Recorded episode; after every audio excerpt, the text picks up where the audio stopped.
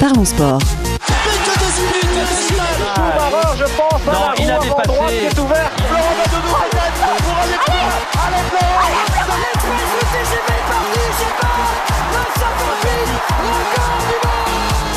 Parlons sport. Une émission animée par Gilles Bombard. Bonjour à toutes et à tous, très heureux de vous retrouver en studio sur Marmite FM, émission Parlons Sport, Euh, et avec euh, nous euh, en régie, c'est Julien Mathieu. Salut Julien. Salut Gilles, salut à toutes et tous. L'ambassadeur de l'Octogone est là. Salut John. Salut tout le monde. Et par téléphone avec nous, euh, Nara est présent. Salut Nara. Salut. Messieurs, avec vous, on va revenir sur la dernière carte euh, UFC en MMA, le main event Alexa Grasso contre Valentina Shevchenko. C'est juste après ce jingle. I'm the most brutal and vicious and most ruthless champion there's ever been. There's no one can stop me. I'm the best ever. Fighting Holyfield in the right ear. Quand les types de 130 kilos disent certaines choses, ceux de 60 kilos les écoutent. He's crying in his corner. I've never seen anything like this. If you win, you win. If you lose, you still win. T'as pas mal, c'est pas mal. T'as pas mal, c'est pas mal.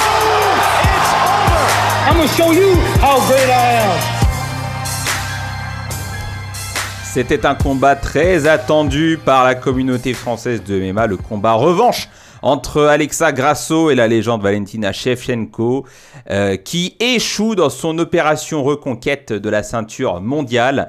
Et l'heure de gloire arrivera peut-être prochainement pour Manon Fiorot. It's my time, ce sont euh, les mots de la combattante française. Retour sur ce combat, euh, d'abord, on est allé au bout de ces 5 rounds de combat pour la ceinture et on a eu un combat serré, John. Ouais, un combat très serré, un combat très engagé des deux côtés. Euh, c'était une partie d'échec. Pour moi, c'était une partie d'échec parce que parfois on avait l'impression que ça, ça partait un peu dans tous les sens. Un coup, c'est Valentina qui dominait. Les deux minutes suivantes, c'était Grasso qui arrivait à, à infliger des sacrés dégâts. Donc c'était un très beau combat à voir. Sans doute l'un des plus beaux combats féminins que j'ai pu voir jusqu'à présent, hein, clairement. Ouais, très équilibré. euh, on sentait que Shevchenko. Alors, donc, on, le rappelle, c'est un combat revanche. Puisque Shevchenko s'était incliné il y a quelques mois, c'était la championne sortante. Et elle s'était inclinée contre la Mexicaine, un peu à la surprise générale. Euh, Grasso euh, qui l'avait euh, emporté sur, euh, sur soumission à l'issue du, du quatrième round. Là, c'était clairement euh, un combat euh, tactique, euh, je dirais, avec un gros round d'observation. Avantage Shevchenko au premier round et puis Grasso qui donne la réplique dans le round suivant. Ah Oui, effectivement. Alors, il n'y a pas trop de débat sur les trois premiers rounds. Ils sont assez simples à scorer Ouais. euh, et les trois juges les ont scorés de façon identique.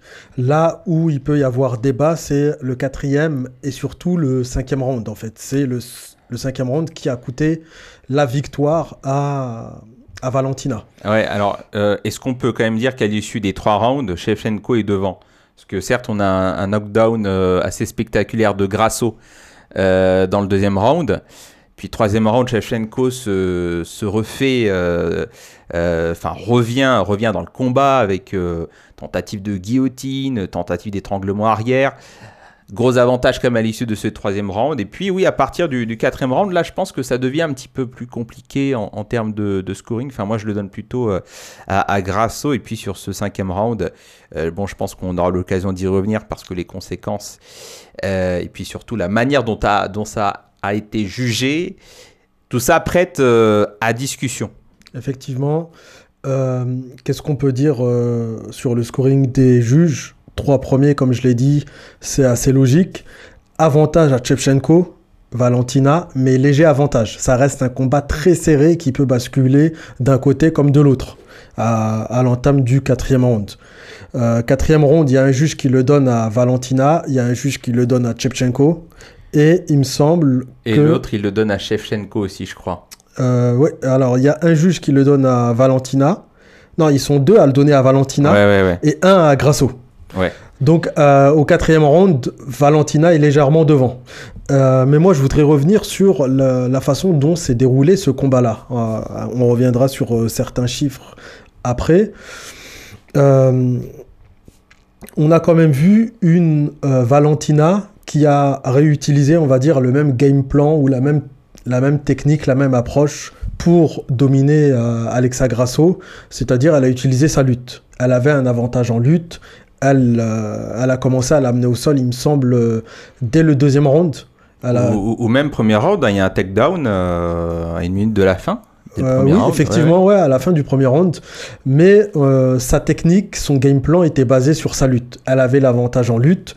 Sauf que cette fois-ci, Grasso, euh, qui avait été submergé par la lutte de Valentina en mars dernier, lors de l'UFC John Jones contre Gann, cette fois-ci, elle est arrivée clairement préparée au sol et on sentait qu'elle était très dangereuse et qu'elle arrivait à infliger des dégâts depuis le dos, depuis une position où elle était dos au sol.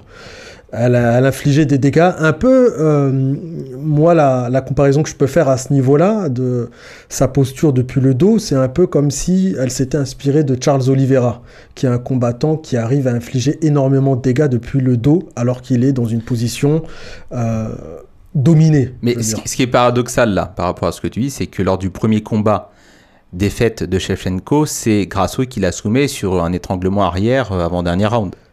Euh, il me semble que c'était le dernier round. Hein. Euh, le dernier. Oui, oui, c'était le dernier. C'est pas l'avant-dernier Non, c'était Non, le dernier. bon, je sais plus. Ouais, Peut-être t'as raison, ouais. Mais elle l'a soumet dans le premier combat qui a eu lieu en mars dernier. Euh, je veux dire, Valentina se dirigeait tranquillement avant cette soumission vers une victoire à la décision unanime, sans aucune euh, contestation Ouais, ouais. possible. hein. Euh, pour vous donner une idée, en fait, lors du combat de mars dernier, lors du premier combat, Valentina avait infligé 87 coups significatifs sur 145 coups distribués sur l'ensemble du combat c'est-à-dire un taux de précision de 60%, alors que dans le même temps, Grasso avait infligé 32% de coups significatifs. Un taux de précision de ces coups significatifs de 32%. Elle en avait infligé seulement 59 sur 181 distribués. Et pareil, au niveau des takedowns, elle en avait reçu 4. Et, euh, euh, comment dire, Valentina avait un temps de contrôle établi un temps de contrôle de plus de 5 minutes, alors que Grasso avait un temps de contrôle d'une minute 22. Tout ça pour dire qu'au premier combat, Grasso était totalement submergé, noyé par la lutte de euh, Valentina jusqu'à cette soumission qui, on pouvait le dire avant le deuxième combat, était un peu une sorte de, de lucky, un coup, un coup de chance en fait, une sorte de lucky punch, une soumission euh, chanceuse. Cependant, lors de cette revanche, elle a montré que elle a démontré en tout cas que c'était pas un coup de chance en travaillant sa lutte. Elle a réellement préparé ce combat en travaillant pardon son sol, son JJB, son grappling. Et elle a démontré qu'elle était en mesure de placer une soumission euh, contre Valentina à n'importe quel moment du combat. Elle en a tenté plusieurs. Ça aurait pu se terminer par un étranglement arrière, par une clé de clé de talon, clé de bras. Elle a vraiment tenté toutes sortes de soumissions.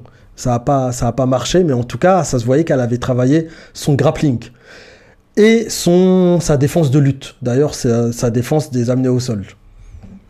Nara, sur ce constat-là de, de John, euh, sur ce combat, qu'est-ce que qu'est-ce que tu as relevé euh, pour ta part? Alors d'abord, je suis d'accord sur le fait que c'était un très beau combat. C'est tout ce qu'on aime voir euh, dans le MMA. hein. C'est un combat qui est à la fois technique, tactique, euh, engagé, avec un enjeu, puisqu'il y avait une ceinture à la clé, et avec euh, et un combat très compétitif, puisqu'effectivement le combat était, euh, était très serré. Euh, alors oui, je peux, je peux rejoindre en partie ce qu'a dit John. Je trouve que la comparaison avec avec Oliveira est intéressante parce que même s'il y a des différences, on y reviendra peut-être. c'est vrai que bah, si on regarde bien le, le, le combat précédent entre Grasso et Shevchenko, Grasso elle gagne sur euh, sur une action qui ressemble beaucoup en fait à à ce que Oliveira avait fait à, Dustin Poirier. C'est-à-dire qu'en fait elle prend le dos, euh, elle prend le dos alors que son adversaire est alors qu'ils sont encore en position debout. Donc c'est intéressant. Euh, ensuite, attends, j'ai un peu perdu le fil de, de ce qui avait été, de ce qui avait été dit. Ouais, non, bon, euh, John avait fait un, comparatif avec le premier combat hein, où c'était une masterclass Shevchenko jusqu'à la soumission surprise. Et puis là, bah, on a eu un combat euh, beaucoup plus euh, équilibré, une Grasso mieux préparée. bon, après, il y a. en tout cas, une véritable partie d'échec. Hein. C'est clairement comme ça qu'on peut résumer ce combat ou qu'on peut l'illustrer. Et très rapidement, parce que moi, je commente en, comment dire, en direct par, euh, par les réseaux sociaux avec certaines personnes le combat et je score les rounds et Nara peut en témoigner. Je dis un, ce round il est pour un tel, puis le deuxième round je le donne à un tel, etc. J'ai l'habitude de faire ça à chaque, à chaque combat. Et pour moi, très rapidement, j'ai compris, j'ai vu que la clé du combat pour Valentina, c'était d'utiliser sa lutte. Premier round, elle était assez, euh, comment dire, elle était assez pas timide, mais. Euh, bah, c'est un gros round d'observation. ouais, un gros round d'observation qui est quand même euh, à donner à Valentina. Euh, très rapidement, en voyant son amener au sol, on a compris que c'était la solution pour elle, c'était de réutiliser sa lutte à nouveau. À ce moment-là, on n'avait pas encore vu les progrès ou la préparation ou le sérieux, le game plan de, de Grasso qui était d'accord, tu m'amènes au sol, mais au sol, je vais quand même t'infliger des dégâts. Et euh, si tu m'amènes au sol, parce que j'aurais quand même une. Elle a quand même géré, elle a quand même évité pas mal de takedown, euh, Grasso. Elle a une bonne lutte défensive, elle l'a travaillé. Le point, euh, comment dire, le point qui m'a le plus choqué chez Grasso, pour moi, elle avait une anglaise qui était supérieure, une boxe anglaise qui infligeait beaucoup plus de dégâts à chaque combinaison que Grasso envoyait sur Valentina on entendait des bruits, enfin le, bruit des impacts de ses coups, et on sentait qu'elle avait une un peu plus de, force, un peu plus de puissance à ce niveau-là. D'ailleurs, Chepchenko, Valentina l'a très bien compris et a passé son temps à, comment dire, à, essayer d'esquiver au maximum les échanges directs euh, de pure bagarre, on va dire, de pure boxe anglaise avec elle. Elle est tombée au sol assez rapidement. Effectivement, d'ailleurs, elle s'est pris un, un, knockdown. au deuxième round à cause d'un échange en anglaise. Hein. Mais voilà, Grasso, on voyait qu'elle avait, qu'elle avait, qu'elle avait faim, hein, qu'elle était là pour conserver sa ceinture, pour infliger une deuxième défaite. Euh, Valentina, on la sentait dans la gestion, elle essayait de gérer, elle essayait de, de maîtriser. Et finalement, à partir du moment où elle a commencé à, utiliser sa lutte, on l'a trouvé, moi je l'ai trouvé super efficace euh, dans ses changements de niveau et dans le fait qu'elle alterne entre son striking et les amener au sol, et la lutte et le grappling. Hein. Euh, euh, d'ailleurs, je tiens à souligner aussi son, jab qui est super rapide, mais il n'inflige pas autant de dégâts que l'anglaise de Grasso, hein, malheureusement pour elle. Euh, Nara, tu as ajouté quelque chose sur le game plan euh, Shevchenko ou euh, Oui, moi j'étais j'étais très surpris par par le game plan adopté par Shevchenko pendant le pendant ce, deuxième combat. Parce que pour faire une analogie avec un autre un autre diptyque, le diptyque en fait pour l'instant Grasso Shevchenko, il me fait penser un petit peu au diptyque entre guillemets, même si ça s'inscrit dans une trilogie, euh, concernant les deux derniers combats entre Edwards et, euh, et Ousmane. C'est-à-dire qu'en fait, lors du premier combat, euh, Edwards gagne sur un sur un sur un high kick et il gagne contre le cours du combat. C'est-à-dire que Ousmane a dominé tout le combat et Edwards, à la toute fin, renverse la situation grâce à son high kick qui met KO qui met KO Ousmane. Et en fait, durant ce donc ce, ce combat, le, le premier combat Shevchenko Grasso, euh, c'est un peu la même chose. C'est-à-dire Grasso gagne contre le cours du combat puisque euh, Valentina dominait à peu près, on va dire, le combat jusque-là. Mais ce qui est intéressant, c'est que que ce soit le premier combat entre Ousmane et Edwards ou le premier combat entre, enfin quand je dis le premier combat, c'est le, en réalité le, deuxième. combat, mais euh, voilà. Euh, et disons leur avant-dernier combat.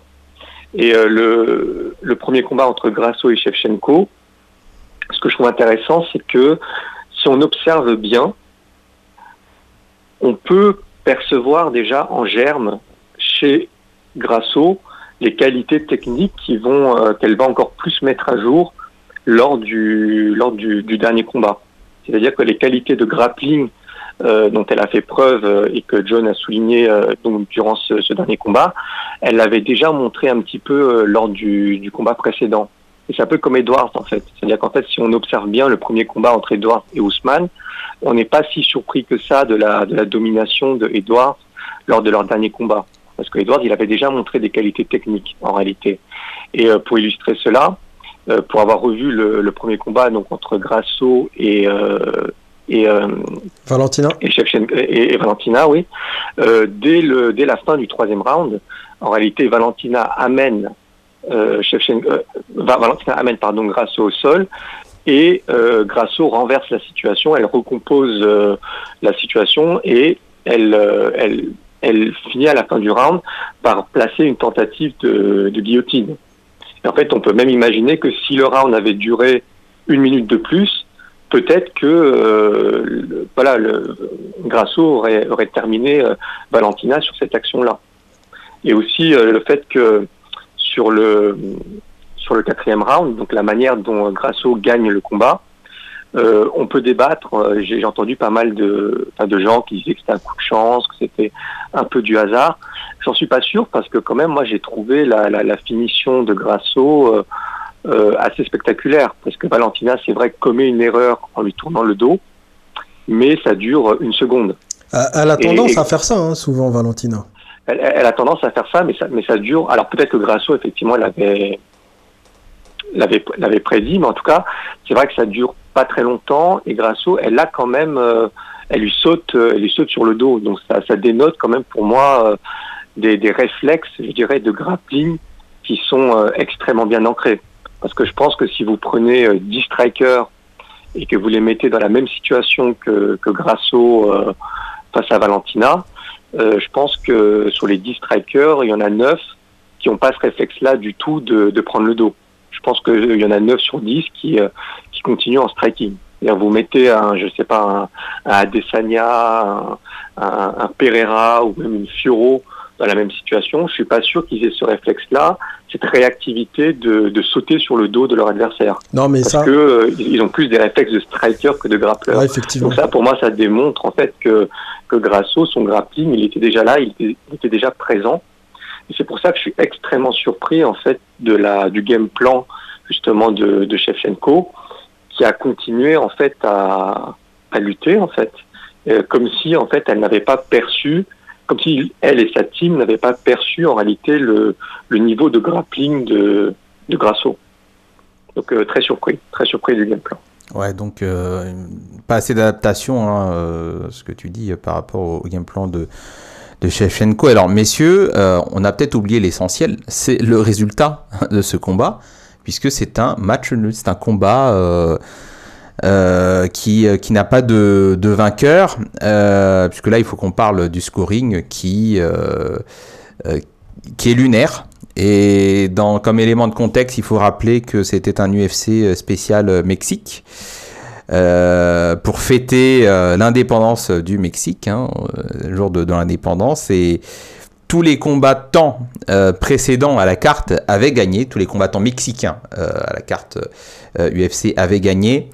Et là, on a quelque chose d'incroyable dans le scoring d'un juge. Puisqu'à la fin du cinquième round, on ne sait pas hein, clairement qui l'emporte c'est pas si ça va faire euh, match nul. Et là, John, j'aimerais que tu nous expliques un petit peu comment est-ce que un juge score, parce que pour donner un round de gagnant à une personne, on, euh, on, on, donne le score de 19. En général, en général, on donne le principe, ouais. En général, on donne le score de 19 quand c'est un round qui est quand même euh, assez serré ou euh, avec une domination légère d'un adversaire sur l'autre. 18, on donne 18 quand il y a une domination euh, large, une domination rare. totale, c'est très rare en fait. Surtout pour un main event. Eff effectivement, or, combat pour la ceinture. Or là, dans le round 5, euh, le 18 donné par le premier juge en faveur de Alexa Grasso, euh, il me paraît pas du tout justifié parce que l'essentiel du round se déroule debout en striking et on va dire que Valentina a l'avantage, même si elle n'inflige pas de gros dégâts, elle fait quand même, euh, euh, elle domine les échanges, les débats avec ouais. notamment ah. son jab supersonique, son jab très rapide, sans infliger de gros dégâts avec ce jab encore une fois. Mais donc alors, ce qui se passe, c'est que pour ce dernier round, euh, il y a un juge qui ne donne pas euh, 19 pour Grasso, il va lui donner 18 et ce 18 provoque une égalité. Exactement, oui, j'allais en venir. pas de vainqueur. J'allais en venir, c'est là où j'allais en venir. S'il y avait eu un 19 Grasso, Shevchenko aurait remporté ce combat. Effectivement, c'est là où j'allais en venir justement.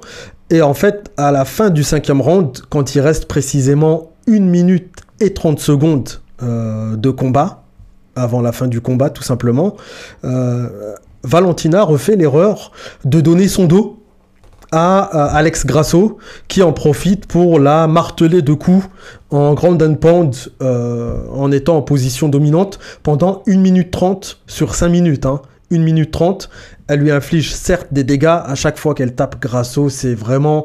euh, en vrai, je peux comprendre le juge qui a l'impression de voir beaucoup plus de dégâts quand c'est euh, quand c'est euh, Alexa Grasso qui frappe, alors que Valentina frappe, euh, comment dire, a plus tendance à piquer, on va dire. Euh, mais c'est très sévère. 18, c'est vraiment Ah, très c'est- sévère. C'est n'importe quoi, mais là c'est un- 18 c'est un pour arbitrage maison. minute- pour 1 minute 30 Est-ce qu'on peut dire que c'est un arbitrage maison pour ce cas-là?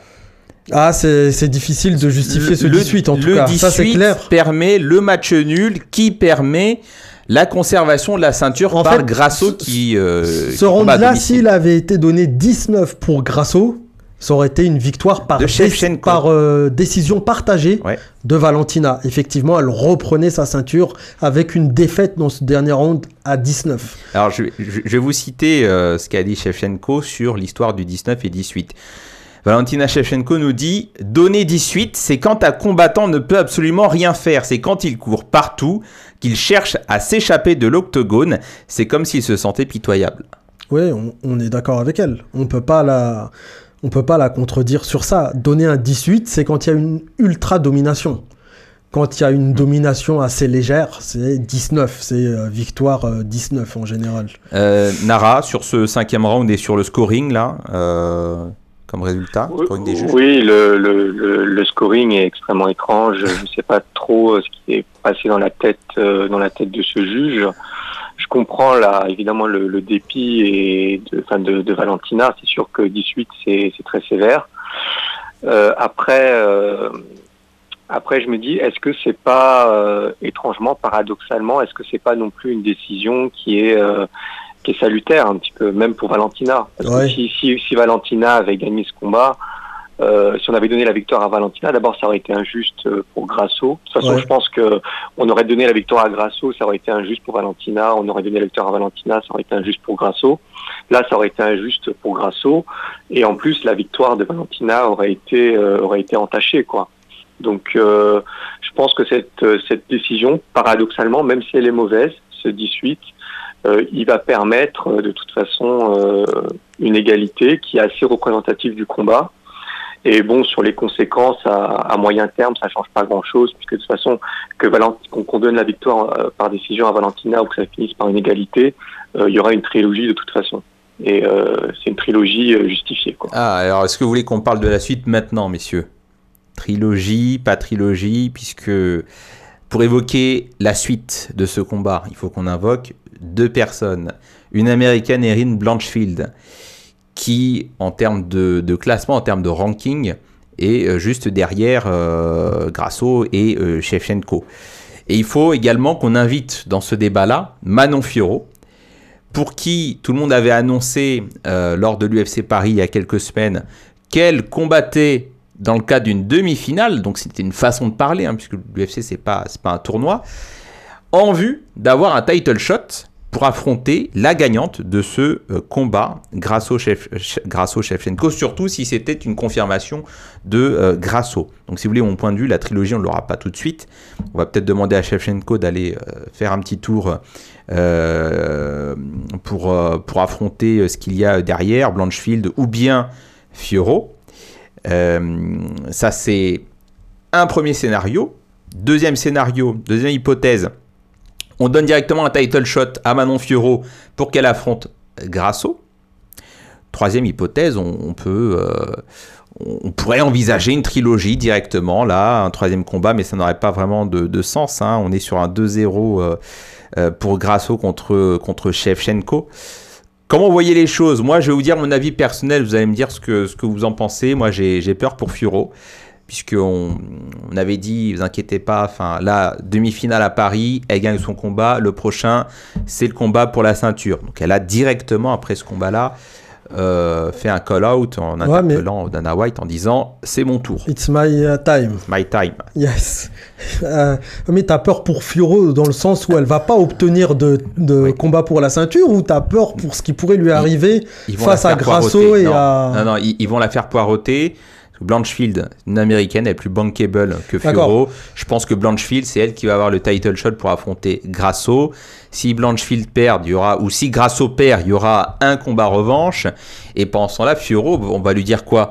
Bon, on va lui dire va affronter Shevchenko. Et ça va être compliqué de. Bah, Franchement, moi, après avoir vu le combat de Grasso contre Valentina euh, de ce week-end, j'ai d'abord pe- j'ai d'abord peur pour elle, euh, sportivement parlant. Si elle devait affronter l'une de ces deux adversaires-là, actuellement, pour moi, mon point de vue, c'est qu'elle n'est pas prête. C'est que potentiellement, euh, elle risque de, elle peut potentiellement nous faire, c'est le cauchemar de tous les fans français de MMA, une Cyril Gann contre John Jones.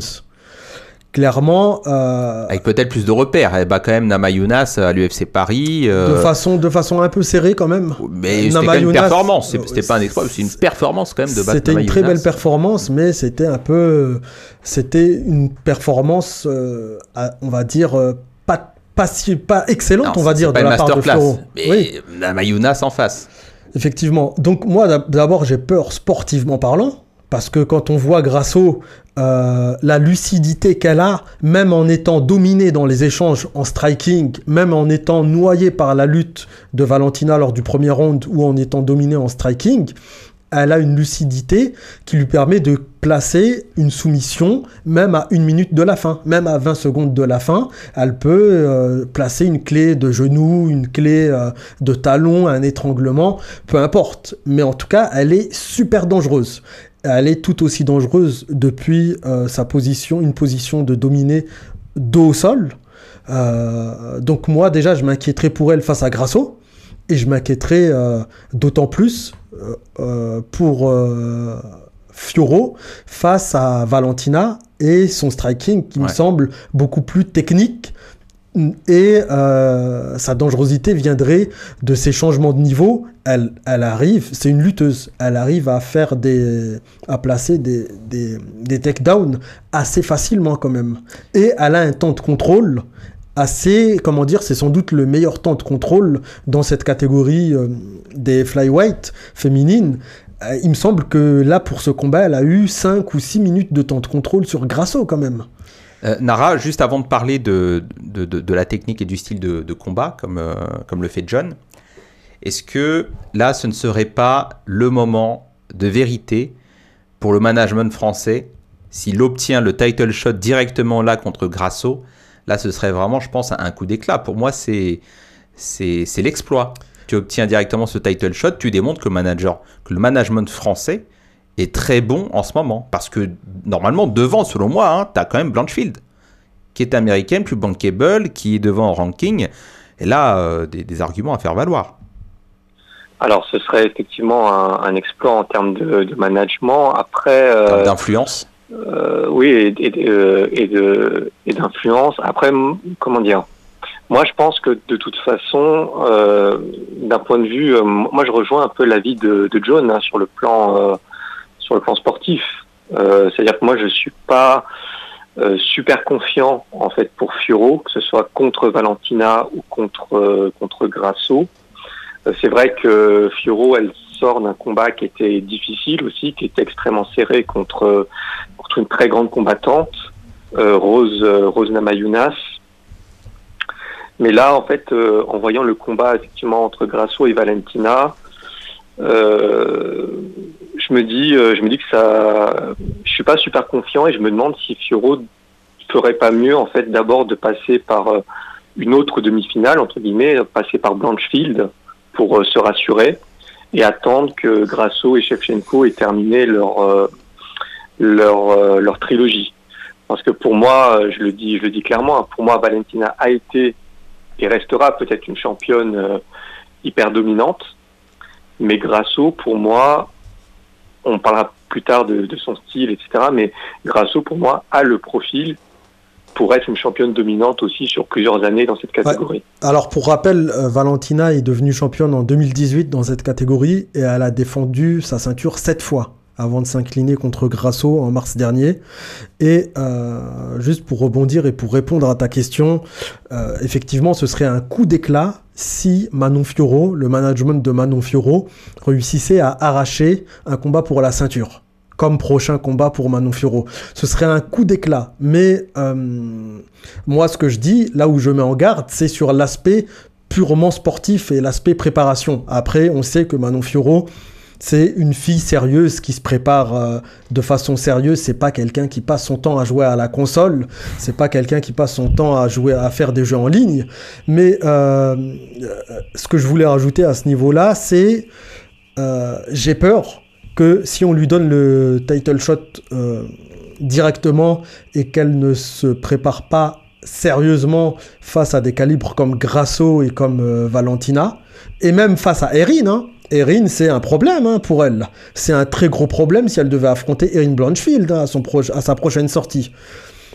C'est quelqu'un qui euh, met que des soumissions. De toute façon, Erin, elle t'amène au sol. T'as 98% de chances d'être euh, soumis étranglement, clé, peu importe. Euh, là où je voulais en venir, c'est, moi j'ai peur que, en cherchant à tout prix le title shot, et à présenter ça comme une victoire, comme un coup d'éclat incroyable qui met en avant le management français, ça me fait penser à l'idée que John Jones avait dit, euh, en parlant de Cyril Gann, les Français sont juste contents d'être là. Oui, il faut avoir le title shot, il faut avoir un combat pour la ceinture, mais il faut le préparer bien avant, en amont, et se concentrer sur une préparation sportive et pas seulement une, euh, comment dire, les jeux en coulisses qui sont, qui doivent prendre pas mal d'énergie, surtout si il y a une confusion entre les managers, les coachs, etc., comme c'est souvent le cas dans les équipes françaises. De toute façon, euh, je pense que de toute façon, en réalité, il y a trois scénarios pour euh, pour Manon Fioro pour avoir son title shot. C'est soit en fait euh, elle l'aura prochainement euh, parce que la trilogie entre Valentina et Grasso euh, va être un petit peu retardée. Donc elle l'aura elle l'aura tout de suite. Soit elle l'aura après un combat euh, gagnant contre Blanchfield, soit elle l'aura après un combat perdant contre Blanchfield aussi parce que en réalité euh, c'est pas non plus une catégorie qui est super dense et en fait euh, voilà ils vont tous euh, ils vont tous y passer en réalité je pense hein. je pense que même Rose elle a à un moment donné elle aura son title shot mais euh, Nara tu, nous dis il faudrait une trilogie Shevchenko contre Grasso. Mais normalement la trilogie tu l'as quand tu as un, combat remporté de chaque côté Là, pour moi, tu as un avantage net euh, Grasso, ou alors si tu donnes directement un, autre combat revanche à Shevchenko, tu admets que cette décision des juges, c'était du grand n'importe quoi, et que finalement, euh, euh, on est sur, euh, un combat limite volé. Hein, ce, ce, ça voudrait non. dire ça, et je pense pas que l'UFC serait prête à reconnaître cette erreur-là. Enfin, je sais pas, il y a 2-0 Grasso, on passe à autre chose. Non, pour non, moi. Pas, pas, pas. Pas, pas, forcément, parce que d'abord, il n'y a pas 2-0, il y a 1-0 pour, pour, Ah oui, c'est vrai, non, non, mais t'as raison, et, mais je suis. c'est vrai que. Il y a eu match nul, c'est le résultat de, de, de, ce combat, mais euh, avantage, avantage quand même Grasso puisqu'elle conserve sa ceinture, oui. tu vois. Ça reste quand même deux échecs pour Shevchenko puisque à, à deux reprises, euh, elle, elle n'a pas la ceinture à la fin du combat. Non, parce que euh, bah, bah, regarde le, comment dire, la trilogie entre euh, entre Volkanovski et Max Holloway. On a bien donné la trilogie, alors que pourtant, euh, officiellement, Volkanovski était à 2-0 contre Max Holloway. C'est juste que le deuxième combat était tellement serré et un peu polémique sur le résultat, certains donnaient, euh, donnaient Max Holloway vainqueur, que l'UFC a fait une trilogie et c'était euh, ça, ça, paraissait logique à tout le monde. Donc là, je pense que oui, d'accord, il n'y a, pas un partout si tu veux, mais moi, en regardant les combats euh, et surtout le deuxième combat, il me semble logique de, de, donner un troisième combat. Je pense que ça scandaliserait personne. Non, ça scandaliserait de, de personne. Trilogie, quoi. D'accord. Non, mais il y a de très grosses probabilités qu'on ait une trilogie. Après, là où Manon Fioro pourrait avoir une petite chance, euh, c'est d'être appelée en combattante de réserve en cas de blessure ou de pépin euh, de l'une des deux combattantes parce que rien n'empêche, euh, rien n'exclut que Grasso ou Valentina se blessent pendant leur préparation et du coup, euh, au lieu de reporter le combat à nouveau six mois plus tard, on place directement Manon Fioro pour remplacer celle qui est blessée, par exemple. Ça pourrait très bien être un, lot de consolation d'être placée en combattante de réserve. Tout comme, euh, en fait, ça dépend. On, on verra ce que les, les matchmakers de l'UFC euh, feront, mais ça dépend. Il y a plus, il y a plein de paramètres à prendre en jeu, mais c'est vraiment une danse à 5 en réalité. Les quatre combattantes plus euh, l'UFC, les matchmakers, euh, ce qu'ils ont comme plan. On, on en saura un peu plus dans les prochaines semaines, je pense. Ouais, tu, tu penses que ça va tarder à hum, arriver là, la, la sentence? On sera fixé quand, à ton avis? Dans quelques semaines, je pense qu'on le saura, on en saura un peu plus. Mais pour moi, en tout cas, si on me demande mon avis, euh, Fioro, je la mets contre Blanchfield. Jamais, jamais de la vie, je lui donne le, le combat pour la ceinture tout de suite. Il faut qu'elle passe Blanchfield. Et d'ailleurs, ça, ça devrait être une simple formalité. Si, Comme elle l'a dit, elle lui roule dessus, donc elle n'a pas besoin de la combattre. Euh, maintenant, À défaut moi- de title shot. À défaut de- ah non, non, non, je lui donne pas Non, de title shot. euh, Fioro, euh, tu obligatoirement. shot. Non, non, passe d'abord le problème Blanchfield. Passe d'abord le problème Blanchfield. C'est pas sûr que qu'elle le passe, euh, qu'elle le passe. En tout cas, elle va y laisser des plumes et elle combattra pas deux mois après avoir Non, euh, mais combattu a- il y a Blanchfield. tout hein. ce storytelling. euh, on attend un champion, une championne euh, française en MMA, ce serait la première fois.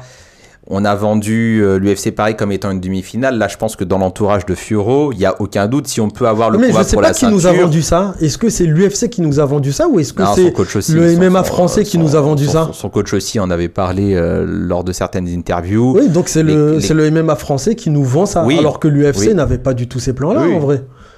Peut-être qu'ils voyaient Fioro face à d'autres adversaires avant, euh, avant le title shot. Mais euh, faut pas trop. euh, des fois, le MMA français a tendance euh, à, à s'emballer sur certaines euh, questions ou sur certaines performances. Des fois, faut vraiment y aller avec. Avec des pincettes, parce que la preuve, là, on, on est dans le flou total euh, après la- le combat de Grasso contre Valentina, et tous ceux qui ont vendu du euh, c'était une demi-finale, euh, bah, tous ceux qui ont cru sont, vont se retrouver très frustrés si l'UFC nous annonce demain que finalement c'est une trilogie. Oui, non, parce que le- moi, dans, dans mon scénario du pire, c'était peut-être pas une demi-finale et c'était même pas un quart de finale. Ouais. Si, euh, si demain on te dit euh, va affronter euh, Blanchfield et que tu as un combat pour la ceinture, non, si on te dit plutôt va affronter Shevchenko et que tu as un combat pour la ceinture euh, Grasso-Blanchfield, avantage Grasso, il y aura peut-être un combat revanche et puis si Fioro perd, ben, il y aura peut-être. Enfin, ça sera peut-être euh, quasi fin du parcours en fait hein, pour aller euh, jusqu'à la ceinture. On Ouais. va peut-être lui dire bah va aller combattre On Namayunas. recommence, ouais. Et, et- et ça, bah, ce serait dramatique. En tout cas, Donc, moi, ce que je souhaite à Fioro, déjà, c'est de passer par le problème, l'immense problème qu'ils appellent Blanchfield, mais c'est surtout, je lui souhaite de préparer une bonne défense euh, face aux amenés au sol et d'avoir un conditionnement physique euh, sans faille. Parce que Valentina, euh, tout comme Grasso, on l'a vu au cinquième round, avait encore arrivé à maintenir un certain rythme dans les échanges. Et moi, j'ai peur quand je vois euh, Manon Fioro baisser de régime dès le troisième round face à Rose Namayunas à l'UFC Paris. On a vu Fioro qui a baissé de régime au troisième round. C'était euh, que dire si ça avait été en cinq rounds? Notamment à cause de sa blessure et son saignement au niveau de du il me semble que c'était son arcade qui Ouais, était ouais, ouverte crois, ouais. Mm. donc euh, voilà, moi je m'inquiéterais d'abord d'un point de vue sportif. D'un point de vue sportif, euh, Fioro, euh, je lui dirais, écoute, euh, déjà, il faut avoir un conditionnement physique sans faille. Ensuite, techniquement, faut euh, savoir défendre et ne pas paniquer face à des amenés au sol d'un niveau d'une lutteuse comme Valentina. Et ensuite, avoir un grappling à toute épreuve face à un grappling d'un très haut niveau qu'on a tendance à sous-estimer de, de Grasso. Donc euh, d'un point de vue sportif, je dirais prépare-toi à fond.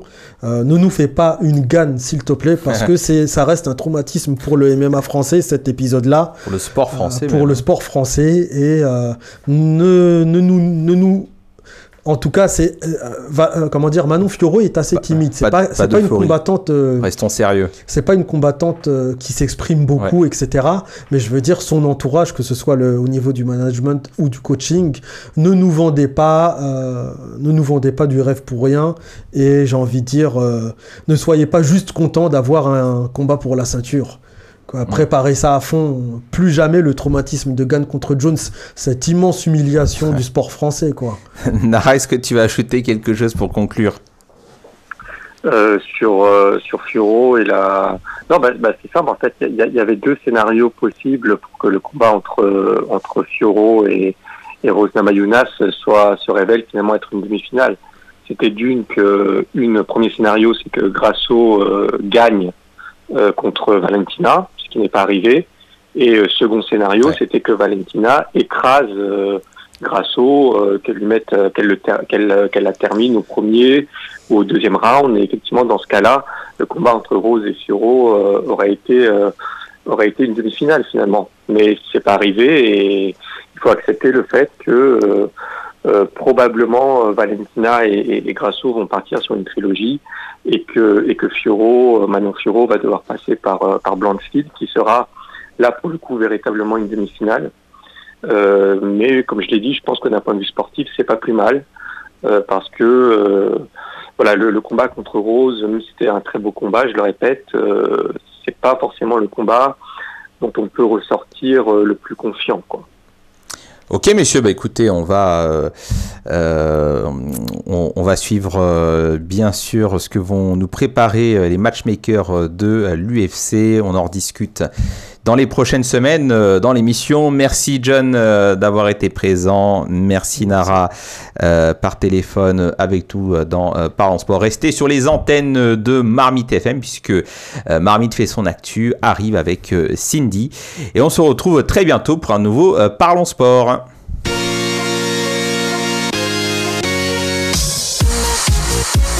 Parlons sport.